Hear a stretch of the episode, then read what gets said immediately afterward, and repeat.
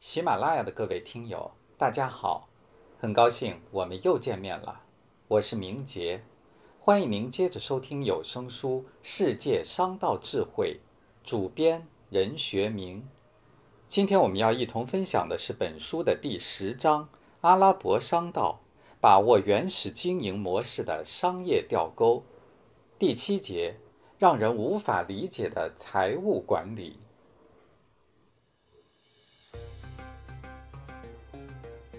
经商赚钱，天经地义。为了赚钱，无商不奸是很正常的。为了赚钱，锱铢必较也是必须的。严格规范、科学有效的财务管理制度，更是现代化商业经营的起码要求和成功保障。但在阿拉伯地区，就像他们气绝漂亮的办公大楼喜欢潜伏于低矮的办公区里一样。财务管理的状况同样非常令人不可思议。在阿拉伯地区，维系社会活力的最重要因素不是法律等强制社会规范，而是宗教信仰和家族观念等抽象的精神束缚。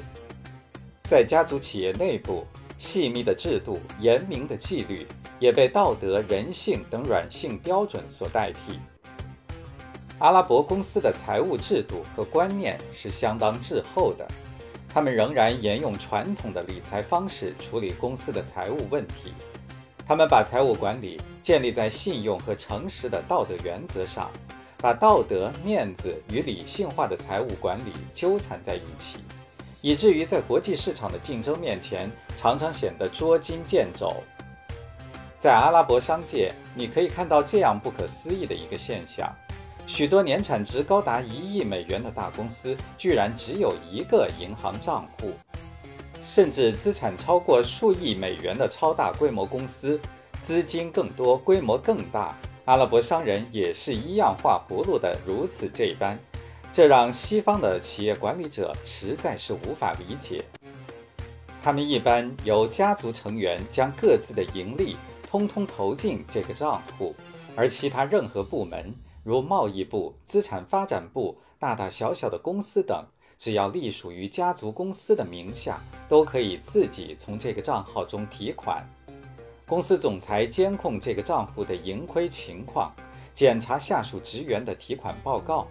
他充分信任下属分公司或部门经理在财务管理上的道德品性。他定期指派各级经理去银行提取大笔现金。这笔数额巨大的现金包括职员的薪水、办公费用、投资款项等一系列分公司或部门发展的资金，然后由经理们全权处置，而不是像西方公司那样由总公司将钱款划入分公司的账户内。有一家美国大公司的高级管理层前往沙特阿拉伯一家著名的公司考察，谋求合作事宜。正值双方高层人物相谈甚欢时，这家公司的一名下层管理者径自闯入，报告因购买一批汽车需用现金。公司总裁于是给了他两点五万里亚尔，但却连字条都没留下一个。不久，那人又回来，说款项不够，于是又提出四万里亚尔。此后又来两次，情形依旧。美国客人除了瞠目结舌，没有其他反应。在宗教和道德力量的维系下，阿拉伯大公司采用这一做法：总裁作为最高的决策者和监督者，只要注视账户的盈亏状况即可。他们没有严格的财务管理制度，应该开支时，甚至连基本的会计报表都无需提供，投资款项也不需要申请和批复。这在西方人眼里，这都是不可思议的事情，但阿拉伯人长期如此，已经习以为常，而且在短期内也无法改变。阿拉伯商人的传统经营理念还表现在对待银行的态度上，从银行贷款到负债经营，几乎是全世界都认可的商业经营手段和模式，但阿拉伯商人却有点不屑一顾的味道。传统的阿拉伯商人对银行贷款不感兴趣，贷款对于解决资金短缺和增强企业扩大再生产能力具有不可低估的作用。但是在阿拉伯商人的眼里，财务自足是一种商业美德，借钱则是丢份的事儿。吉达港的大商人哈辛·哈里雷扎是世界上最大的马自达汽车进口商，他从来没有向银行借过一分钱。卡努家族也极少贷款，他们在1974年以后的产业扩大完全是依靠自身的利润积累。尽管许多西方雇员向他们的阿拉伯雇主进言，如果尽可能用足贷款，他们的发展速度和强度将更大。阿拉伯商人的这种人格化财务管理固然有效，然而显然难以适应现代市场经济的发展要求。我们在承认其积极作用的同时，也不能忽视了这一系列根深蒂固的传统有自负手足之嫌。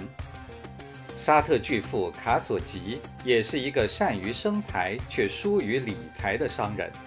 没有一个会计师弄得清楚他那紊乱的财务体系。连他自己也从不关心，甚至有个别品性低劣的员工从他腰包里窃取钱财，他也无从知晓。进入七十年代以来，新一代阿拉伯商人借鉴西方的财务管理，对阿拉伯公司进行改革，同时传统观念也开始演变，贷款开始成为了一种经商智谋而受到推崇。如今。巨额石油美元像潮水般的涌入阿拉伯地区，使阿拉伯商人迅速成为世界商业竞技场上举足轻重的角色，也把他们全方位地推向世界一流的经营管理层面。随着腰际钱包的日益膨胀，阿拉伯商人也开始经历着一场自我的深刻变革。传统的阿拉伯商业以家族经营为主导。带有明显的部落宗族制的遗痕，而今家族公司、家族股份公司与个体资本并驾齐驱，市场日益国际化，竞争日趋激烈，迫使阿拉伯商人引进和采用现代管理营销理论，开创全新的商业格局。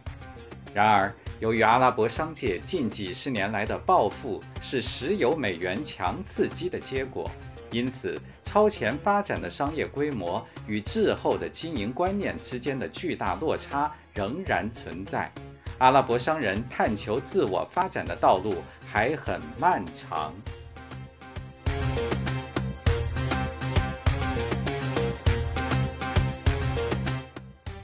喜马拉雅的各位听友，刚才您收听到的是有声书《世界商道智慧》第十章《阿拉伯商道》。把握原始经营模式的商业吊钩，主编任学明，播讲明杰，感谢您的陪伴，我们下期再见。